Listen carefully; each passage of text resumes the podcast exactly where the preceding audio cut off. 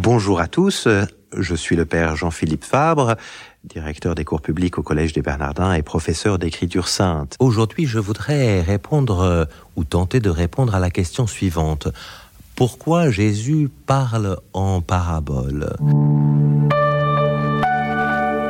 Vraie question, euh, d'abord sur laquelle nous nous trompons souvent. Nous estimons souvent que si Jésus parle en parabole, c'est pour donner euh, quelques petites historiettes euh, ou de petites énigmes euh, qui permettraient d'illustrer son propos. C'est souvent d'ailleurs comme ça qu'à l'intérieur du catéchisme, on, les utilise, des petites histoires qui nous permettent d'avoir un catéchisme plus vivant, plus parlant, plus narratif. Et donc on pense au fond que les paraboles viennent simplifier l'enseignement de Jésus, le rendre à la fois concret, audible, un peu comme on raconterait une histoire à des enfants, une conte, un conte ou une fable, d'une manière ou d'une autre. La question est plus complexe. Pourquoi Jésus parle-t-il en parabole? Ben, c'est une question que ses disciples eux-mêmes vont poser. Je suis au chapitre 13 de Matthieu. Jésus vient de commencer à parler en parabole de façon un peu plus systématique. En tout cas, il vient de, raconter la parabole du semeur qui est sorti pour semer la semence.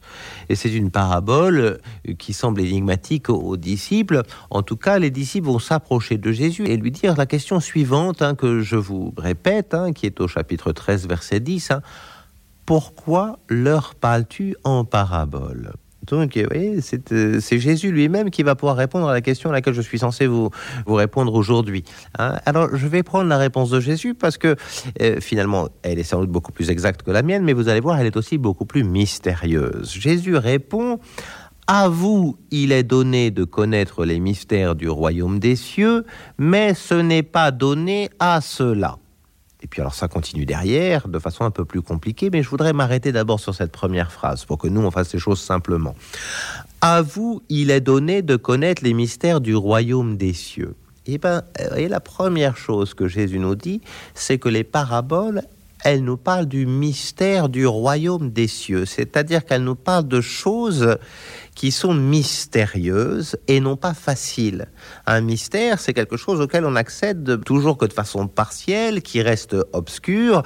Un mystère, c'est quelque chose dans lequel il faut fouiller pour en avoir la réponse. Donc Jésus nous dit attention, euh, une parabole, elle est là aussi pour dire du mystérieux. Et, ce mystère du royaume des cieux, donc pour dire des choses qui sont non pas tant des choses concrètes, on pourrait penser que ce sont des choses concrètes. On a affaire à, la parabole d'un semeur, de quelqu'un qui va chercher des perles, de quelqu'un qui va avoir un père qui va avoir deux fils, ou encore un intendant qui euh, va être euh, euh, malhonnête, enfin des choses concrètes. Et pourtant, à travers ça, Jésus nous dit attention, je ne suis pas là pour vous parler de la vie ordinaire. Pourtant, la parabole est toujours dans la vie ordinaire, mais à travers cette vie ordinaire, pour vous parler de la vie extra ordinaire. Donc ces histoires, elles sont non pas à prendre pour essayer de réduire l'évangile à ce qu'on pourrait en comprendre, mais pour que nous puissions nous ouvrir à plus grand. Une parabole, on ne la saisit jamais complètement. La parabole, elle est là pour nous raconter quelque chose que finalement nos mots ne suffiraient pas à raconter. On peut dire que la parabole, elle a plusieurs sens. Elle est, on dit polysémique, et puis surtout, elle, nous renvoie à une réalité plus grande. Un peu comme on dit qu'on peut jamais faire l'analyse d'un poème. Par exemple, les, plus belles poésies, on peut pas en faire l'analyse parce que les mots ont leur saveur, les situations ont leur saveur, et que on, au fur et à mesure qu'on décortique, finalement, on perd la poésie précisément de, du poème. Il est fait pour se, pour, pour se lire, pour se goûter, mais, mais au fond, euh, il renvoie à une réalité qui est indicible. Et bien la parabole aussi, elle renvoie à une réalité qui est indicible. Elle renvoie à quelque chose qui est plus grand, qui est euh, plus haut, qui est euh, plus inaccessible, si vous voulez.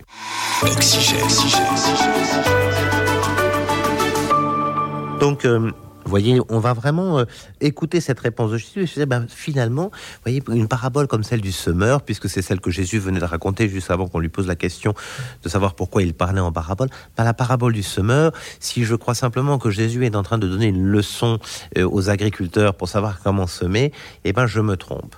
Et donc, il faut toujours que j'aille chercher dans la parabole un sens plus profond.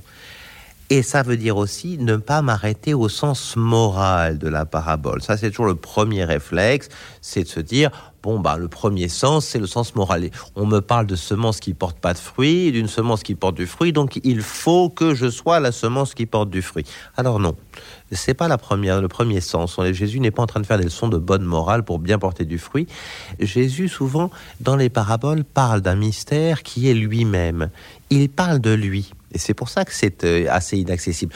Le semeur qui est sorti pour semer la semence, c'est Jésus qui lui-même est sorti de la maison euh, juste avant pour euh, répondre sa parole.